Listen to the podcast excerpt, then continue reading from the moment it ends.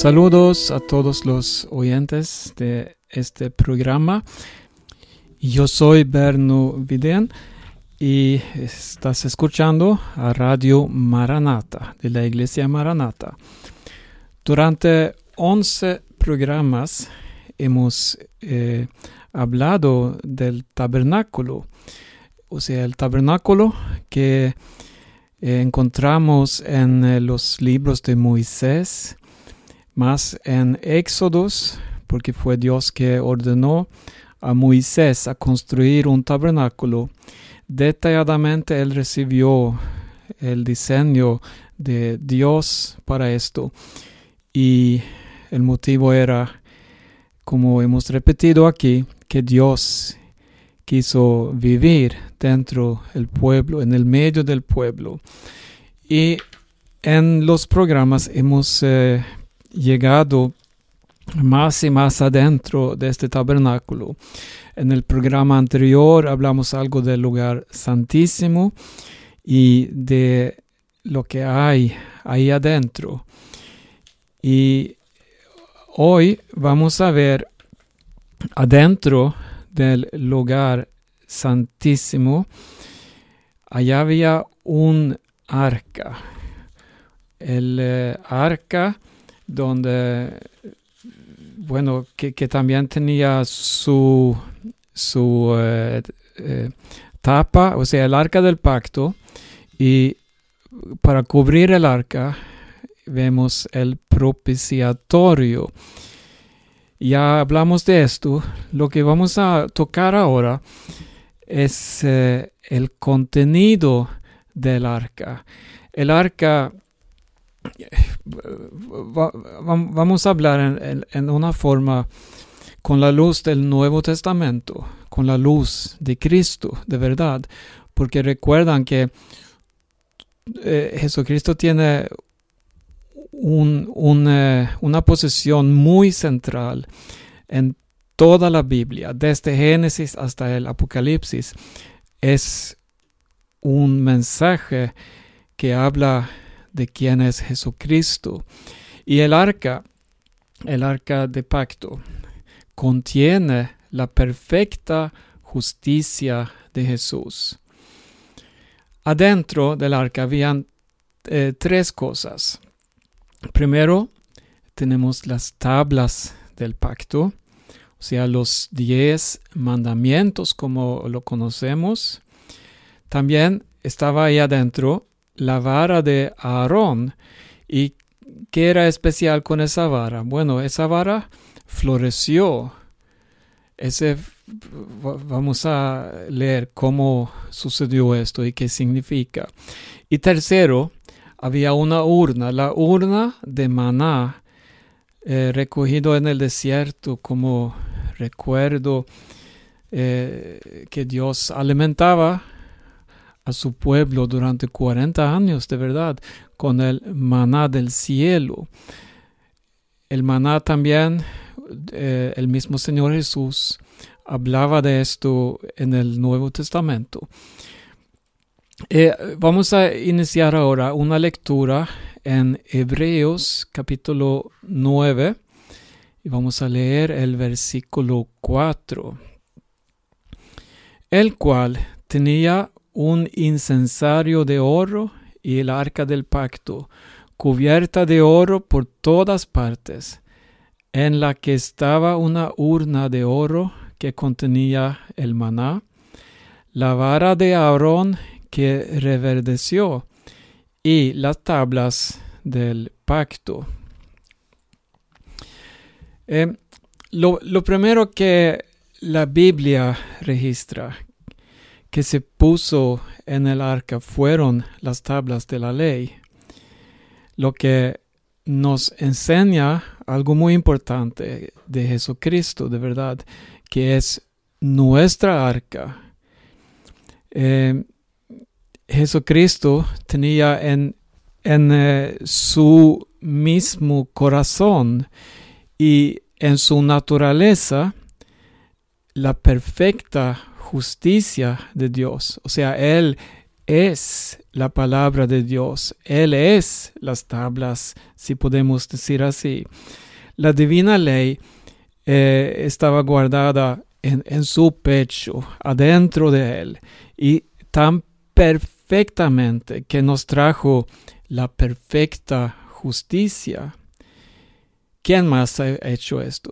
Bueno, no existe ningún otro hombre sobre la faz de la tierra. No, Jesús fue el único que la guardó y que podía hacerlo. Dice en Éxodos capítulo 25, eh, vamos a leer ahí versículo 16, y pondrás en el arca el testimonio que yo te daré.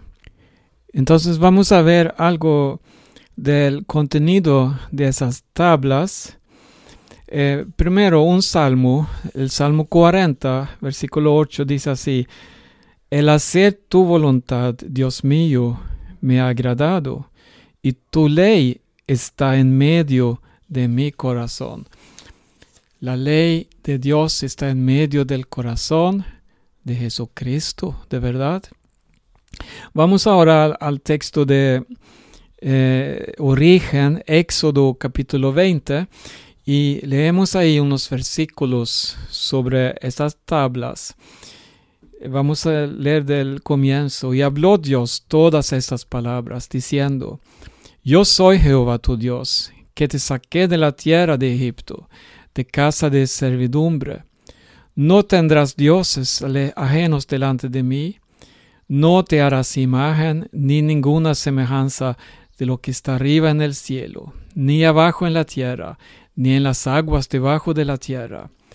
No te inclinarás a ellas ni las honrarás, porque yo soy Jehová tu Dios, fuerte, celoso, que visito la maldad de los padres sobre los hijos hasta la tercera y cuarta generación de los que me aborrecen, y hago misericordia a millares, a los que me aman y guardan mis mandamientos. No tomarás el nombre de Jehová tu Dios en vano, porque no dará por inocente Jehová al que tomare su nombre en vano. Acuérdate del día de reposo para santificarlo. Seis días trabajarás y harás toda tu obra, mas el séptimo día es reposo para Jehová tu Dios. No hagas en él obra alguna, tú, ni tu hijo, ni tu hija, ni tu siervo, ni tu criada, ni tu bestia, ni tu extranjero que está dentro de tus puertas. Porque en seis días hizo Jehová los cielos y la tierra, el mar y todas las cosas que en ellas, ellos hay, y reposó en el séptimo día. Por tanto, Jehová bendijo el día de reposo y lo santificó. Honra a tu padre y a tu madre, para que tus días se alarguen en la tierra que Jehová tu Dios te da. No matarás, no cometerás adulterio, no hurtarás, no hablarás contra tu prójimo falso testimonio, no codiciarás la casa de tu prójimo, no codiciarás la mujer de tu prójimo, ni su siervo, ni su criada, ni su buey, ni su asno, ni cosa alguna de tu prójimo. Leímos hasta el versículo 17. Entonces, vemos aquí eh, un conjunto de, leyes que Dios dio a su pueblo. Eran dos tablas. Y vamos a ver algo aquí. La primera tabla contenía las primeras cuatro leyes y podemos decir que son verticales, sea, de parte del hombre hacia Dios. La segunda tabla contenía las otras seis leyes horizontales, o sea, el trato del hombre con el hombre. Y en Jesús se cumplieron las leyes y los profetas. Dice así en Mateo 5, no penséis que he venido para abrogar, disculpe, abrogar la ley o los profetas. No he venido para abrogar, sino para cumplir. El mismo Señor cumplió la ley por completo. Y dice de Jesús también que él crecía en sabiduría, en estatura y en gracia para con Dios. Aquí vemos la relación vertical entre Jesús y el Padre. Y también para con los hombres vemos lo horizontal, o sea, de hombre a hombre. Entonces, este le dio autoridad para resumir esas diez leyes, eh, leyes en, en dos. Y leemos en Mateo capítulo 22, dice así, versículo 37 y adelante. Jesús le dijo, amarás al Señor tu Dios con todo tu corazón y con toda tu alma y con toda tu mente. Este es el primero y grande mandamiento. Mira, aquí vemos lo vertical. Y seguimos. Y el segundo es semejante. Amarás a tu prójimo como a ti mismo. De estos dos mandamientos depende toda la ley y los profetas. Vemos como Jesús de verdad nos da una lección grande aquí. Él con toda su autoridad declara esto. Entonces vamos a ver algo también, como Cristo cumplió toda la ley en su vida, en su cuerpo, y, cómo ese toca a nosotros, cómo este puede ayudarnos a nosotros. Bueno, dice en Gálatas capítulo 3, versículo 24 así, de manera que la ley ha sido nuestro ayo para llevarnos a Cristo, a fin de que fuésemos justificados por la fe. Pero venida la fe, ya no estamos bajo ayo. Mire, Jesús es la llave, Él es la puerta, Él es el camino de verdad para llegar al Padre. No somos capaces de cumplir la ley, pero tenemos a Cristo. Él lo cumplió por nosotros. Entonces recibimos a Él, Él nos transforma, Él nos hace creaciones nuevas, Él nos guía en un camino totalmente nuevo de verdad. Cristo, habiendo cumplido toda la ley, entra en nosotros, los redimidos, y escribe su ley en nuestros corazones y en nuestras mentes. Y nos ha dado su Espíritu, quien nos ayuda y nos guía para que no violemos esa ley. ¿Es posible? Escucha aquí en Hebreos 8, versículo 10. Por lo cual, este es el pacto que haré con la casa de Israel después de aquellos días, dice el Señor. Pondré mis leyes en la mente de ellos, y sobre su corazón las escribiré, y seré a ellos por Dios, y ellos me serán a mí por pueblo. Lo que vemos en el antiguo pacto son las tablas de piedra entre eh, metido en el arca del pacto. Ahí estaban adentro como guía, pero mire la, el cambio con Jesús. Todo se cumplió. Él viene siendo estas tablas, pero de carne. Él lleva en su interior, en su corazón, en su voluntad, en todo su ser. Él lleva las palabras de Dios, la ley de Dios. ¿Y qué hace Él? Bueno, no, va, viene donde nosotros dándonos golpes en la cabeza, obligándonos a cumplir la ley. No, Él dice que ven a mí, yo haré de ti. ¿Qué, ¿Qué va a hacer de nosotros? Bueno, él lo pone en nuestra mente y sobre nuestro corazón lo va a escribir y será eh, Dios por ellos, por nosotros y seremos su pueblo. Bueno, voy a dejar esta parte aquí, pero es una bendición grande que esto estaba en el lugar santísimo del tabernáculo. Entonces es algo muy esencial que debemos buscar, que debemos captar. También adentro del arca había el maná. Dentro de una urna de oro se había depositado este maná, que significa eh, la constante provisión de Dios, el pan celestial. Vamos a leer ahora en Éxodo capítulo 16. Y cuando el rocío cesó de descender, he aquí sobre la faz del desierto una cosa menuda, redonda, menuda como una esarcha sobre la tierra. Y viéndolo los hijos de Israel, se dijeron unos a otros, ¿qué es esto? Porque no sabían qué era. Entonces Moisés les dijo, es el pan que Jehová os da para comer. Y dice más adelante en el mismo capítulo, versículo 32, y dijo Moisés, esto es lo que Jehová ha mandado, llenad un gomer de él y guardadlo para vuestros descendientes, a fin de que vean el pan que yo os di a comer en el desierto, cuando yo saqué de la tierra de Egipto. Y dijo Moisés a Aarón, toma una vasija y pon en ella un gomer de maná, y ponlo delante de Jehová, para que sea guardado para vuestros descendientes. Y Aarón lo puso delante del testimonio para guardarlo como Jehová lo mandó a Moisés.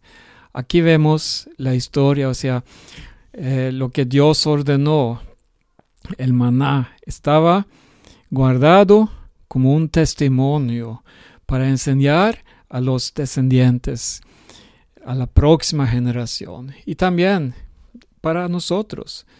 Nosotros aprendemos de esto y ¿qué aprendemos? Bueno, para nosotros Cristo es el maná. ¿Cómo puedo decir esto? Bueno, vamos a escuchar las propias palabras de Jesús. Y vamos ahora a San Juan capítulo 6 y leemos primero versículo 32 y 33. Y Jesús les dijo, de cierto, de cierto os digo, nos dio Moisés el pan del cielo, mas mi Padre os da el verdadero pan del cielo porque el pan de Dios es aquel que descendió del cielo y da vida al mundo. Fíjense, aquí Jesús está hablando del pan verdadero y lo explica más detallado en el versículo 48. Eh, dice Jesús, yo soy el pan de vida. Vuestros padres comieron el maná en el desierto y murieron. Este es el pan que desciende del cielo, para que el que de él come no muera. Yo soy el pan vivo, que descendió del cielo. Si alguno comiere de este pan, vivirá para siempre. El pan que yo os daré es mi carne, la cual yo daré por la vida del mundo. Entonces los judíos contendían entre sí, diciendo, ¿cómo puede éste darnos a comer su carne? Jesús les dijo, de cierto, de cierto os digo, si no coméis la carne del Hijo del Hombre y bebéis su sangre, no tenéis vida en vosotros. El que come mi carne y bebe mi sangre, tiene vida eterna, y yo lo resucitaré en el día postrero. Porque mi carne es verdadera comida, y mi sangre es verdadera bebida. El que come mi carne y bebe mi sangre, en mí permanece, y yo en él.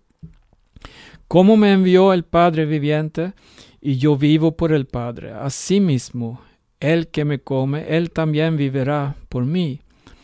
Este es el pan que descendió del cielo, no como vuestros padres comieron el maná y murieron.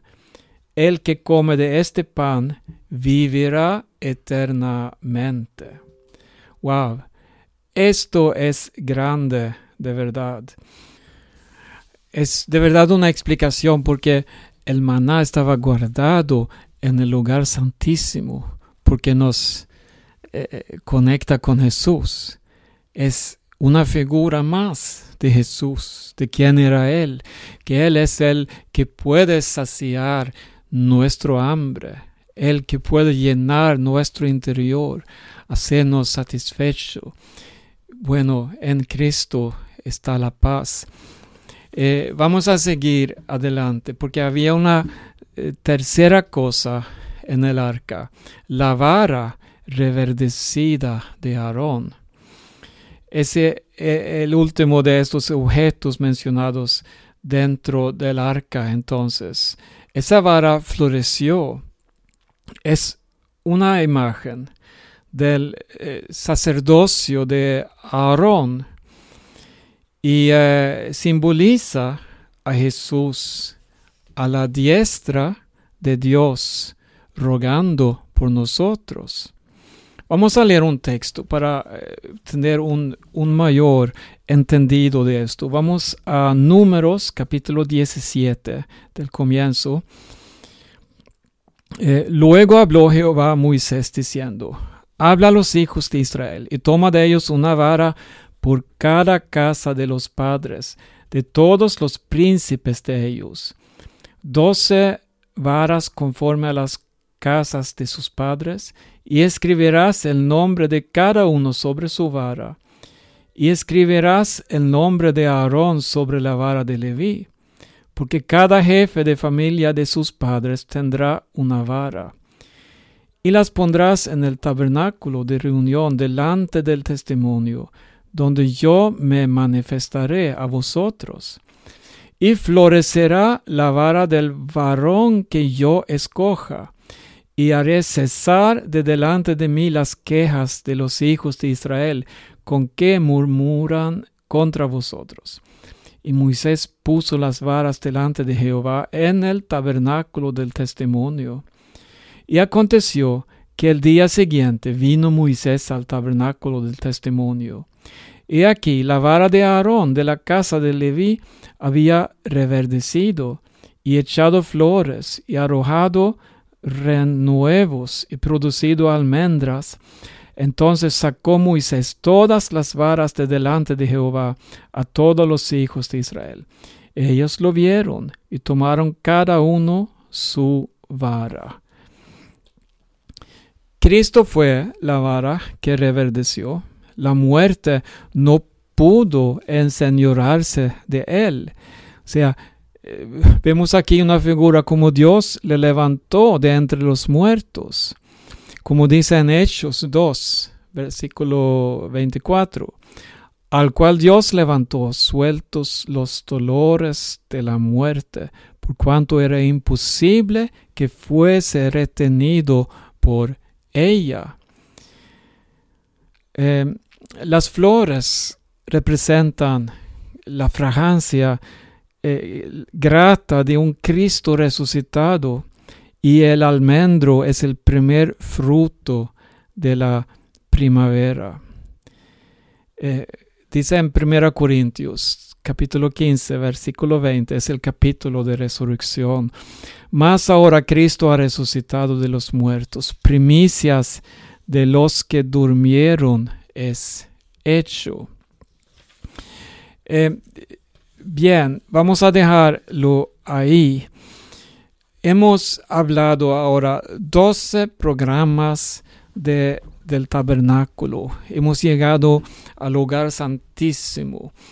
Y como quiera, todo estos eh, todas esas cosas son figuras, no son reales. Bueno, es una realidad histórica, algo que Dios ordenó, algo que Dios usaba para guiar su pueblo. Pero ¿hacia qué o hacia quién? La perfección, el cumplimiento verdadero de todo lo que hemos estudiado es en la persona de Jesucristo. Y también cuando eh, hablamos de la muerte de Jesús, entonces vemos el templo en Jerusalén. ¿Qué pasó ahí? Cuando Jesús clamaba, cumplido es, podemos leer que el velo en el templo rasgó arriba abajo. Y entonces yo me pregunto, físicamente Jesús entró en ese templo de Jerusalén. No, no lo hizo. Este era una figura, un modelo, algo que enseñaba a lo verdadero. Entonces, ¿cómo Jesús fue el verdadero sacrificio? Bueno, dice que cuando Él murió, llevaba en su cuerpo todo nuestro pecado y se presentó delante del Padre, delante del trono celestial donde está sentado el Padre. Y ahí en el templo, no de la tierra, no de Jerusalén, sino el templo celestial, el verdadero templo. Ahí se presentó Jesús, enseñando sus heridas, sus manos, sus lados. Mire, ahí estaba delante del Padre con el sacrificio perfecto, suficiente para que una vez para siempre pagar todo el pecado que ha existido, que existe en este mundo. Sí, tan poderoso es. Ya no necesitamos el templo de Jerusalén. Ya no necesitamos el servicio de los sacerdotes, porque tenemos el sumo sacerdote del cielo, que también fue el sacrificio del cielo, que se hizo hombre y que murió por nosotros. Mira, el templo celestial es el verdadero templo. Un día muy pronto ese templo descenderá del cielo. Y dice que ese templo es adornado con la esposa de Cristo. Vemos algo completo. Vemos como Dios de verdad nos ha cogido para unirnos en esta boda celestial. Estaremos con Él para siempre y descenderemos, ¿verdad? La nueva Jerusalén descenderá del cielo a esta tierra. ¿Cuándo sucederá esto? Bueno, primero Cristo vendrá para buscar a su iglesia. Lo dice en 1 Tesalonicenses 4, lo dice en 1 Corintios capítulo 15. En un momento, en un abrir y cerrar ojos, Así será la venida de Cristo. Seremos transformados. Primero los que han muerto en Cristo resucitarán y luego nosotros que vivimos vamos al encuentro en, los aires y ahí estaremos con Él para siempre. Bueno, este es un tema muy, muy grande y podríamos seguir buscando cita tras cita y gozarnos de verdad en, lo que Jesús tiene para con nosotros. Pero el tiempo no lo permite. Ya terminamos este eh, decimosegundo programa del tabernáculo y eh, vamos a recibirlo y decirle gracias a Dios porque nos ha preparado un camino de salvación y todo aquel que invocara su nombre será salvo. Todos podemos disfrutar de esto. Yo soy Berno Vidén de la iglesia Maranata y eh, hay una página en internet donde puedes escuchar todos estos programas. Se llama maranata.do. También lo puede buscar en Maranata Podcast programas en español. Bueno, hasta aquí. Dios le bendiga a todos y un hasta luego.